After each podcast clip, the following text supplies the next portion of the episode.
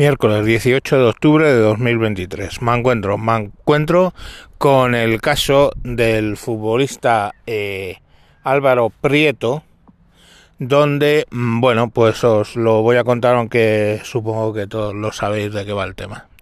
El futbolista Álvaro Prieto, pues eh, se iba de Sevilla, creo que a Madrid, y tenía billete para un ave y tenía el billete en el teléfono móvil. El teléfono móvil aparentemente se le queda sin batería y entonces pues se intenta subir al ave pero no puede mostrar el billete porque lo tenía en un teléfono sin batería. Álvaro Prieto, que había estado por la noche por de fiesta en Sevilla, había conocido a una chica que luego se ha dicho que si tenía un novio gitano, que si le persiguieron. El caso es, mm, creo que esa parte es irrelevante, porque lo que hizo fue llegó a Santa Justa y se intentó subir al tren. No le dejaron y entonces cogió y se intentó subir por otro lado al tren.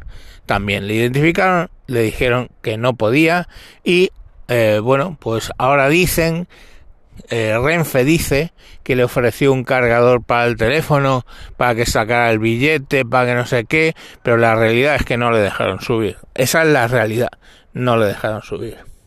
Como Álvaro Prieto tenía 18 años y poca idea en la cabeza, pues eh, le echan básicamente de la zona de embarque y no se sabe cómo llega a la zona casi de talleres donde había un tren mm, desde el 24 de agosto parado que tenía electricidad, por lo que fuera, tenía la catenaria arriba, se le ve eh, en unas imágenes desde una gasolinera, no desde ninguna cámara que protegiera el taller, se le ve subir al techo de ese tren que estaba averiado, debe haber tocado la percha que va hacia la catenaria y recibió pues un voltaje de unos 15.000 voltios de continua. Eh, y cayó muerto entre los dos vagones. El caso es que eso no lo sabía nadie porque el chico llevaba desaparecido dos días, habían empezado una batida por la estación, una batida por la avenida de Kansas City, le estaban preguntando, el teléfono aparecía como apagado, no se le localizaba por ningún lado y este aquí que unos periodistas de televisión española están haciendo un directo filmando pues hablando de la noticia y de repente ven pasar un tren del que entre dos de los vagones sobresalen unas piernas con los pantalones y los zapatos que llevaba este sujeto. Eh, obviamente, pues la persona que estaba haciendo el directo, pues un tanto emocionado para mal, quiero decir, porque había encontrado el cadáver, joder.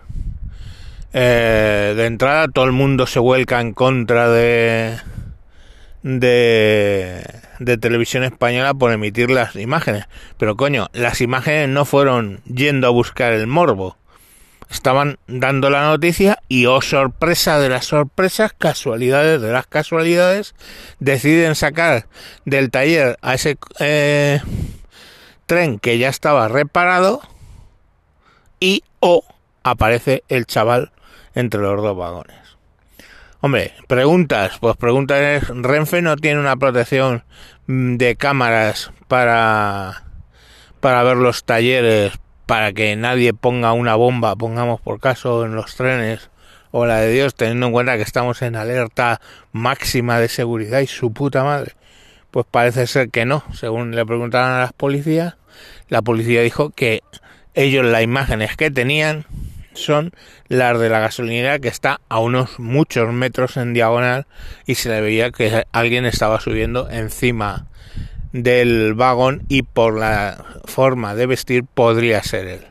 Aparte que porque es en el vagón donde cayó, que llevaba, insisto, parado desde agosto.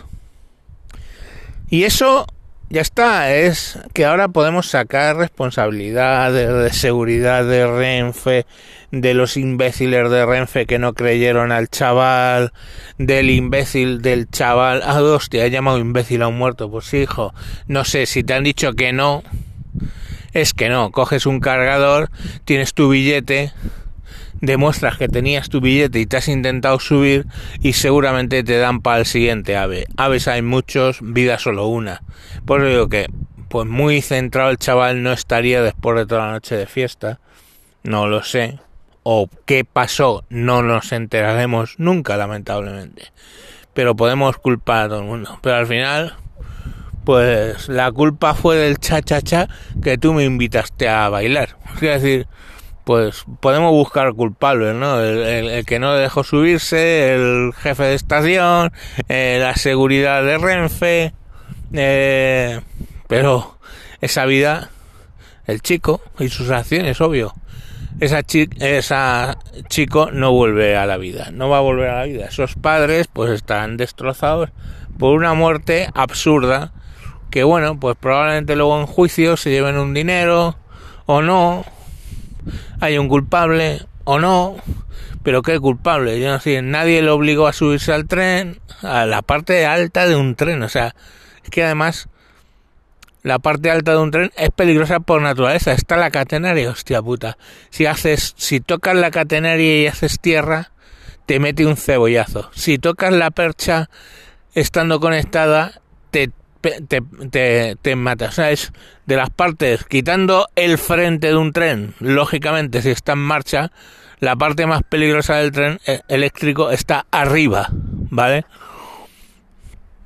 Decían que por abajo no había podido pasar porque había las baterías y no sé qué, y cables y no sé qué, entre los trenes, no que había pasado un cable de 30.000, de 3.000 voltios, no, porque entre los trenes y los cables, lógicamente, eso está pensado para que no, no te dé un calambre. El único sitio que decían los expertos que te puede dar un calambre es en el techo. Entonces, ¿alguien le obligó a subirse al techo del tren? Pues no.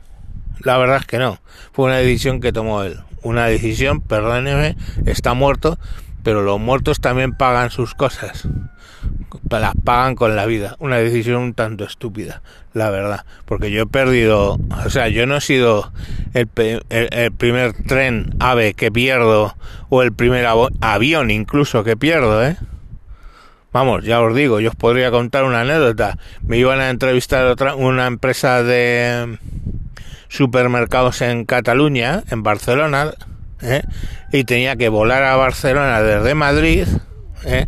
y cogí un billete en Madrid Barcelona. Pregunté, oiga, ¿con el DNI caducado puede volar de Madrid a Barcelona? Sí. Me sacaron un billete de Madrid a Barcelona.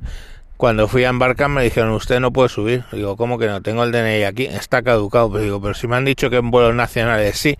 Pues bueno, es que este vuelo no va a Madrid-Barcelona. Este vuelo va a Madrid-Barcelona, Bruselas creo que era.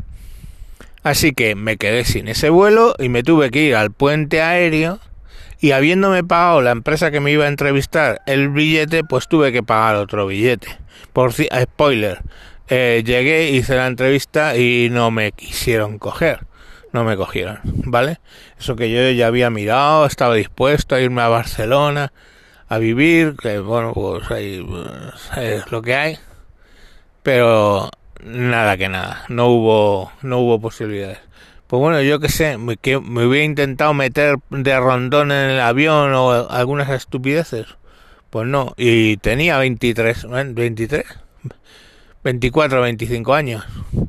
Pero no, esas cosas pues no las hacía no las hacíamos, no teníamos ese, pues primero me vino la frustración y como teníamos tolerancia a la frustración en mi, en mi generación, pues bueno, pagué de mi bolsillo un billete a expensar de que lógicamente tenía un beneficio si me cogían trabajando. Y, y, y, como eso, y todos hemos tomado mm, decisiones estúpidas y a todos nos ha podido costar la vida alguna decisión estúpida, es posible, pero chicos. Luego culpar a, otros y luego, por supuesto, el ataque que ha habido en todos los medios contra la televisión española por emitir esas imágenes. Joder, ¿qué parte no entendéis de esto? Es un directo de estas no hemos ido a buscar esas imágenes, han aparecido y ya está. ¿Cuántas imágenes de cadáveres hemos visto con esto de Israel el otro día? ¿Y alguien piensa en su familia? Pues no. Pero en el caso del futbolista, pues yo que sé, como tiene nombres y apellidos, porque claro, para el que está filmando lo de jamás allí, esa que ha caído muerta ahí no tiene nombre ni apellidos. La que sale violada en una pica no tiene nombre ni apellidos. La que sale sangrando por el ano con un vestido de chándal no tiene nombre ni apellidos. Eso lo pueden sacar en todos los telediarios.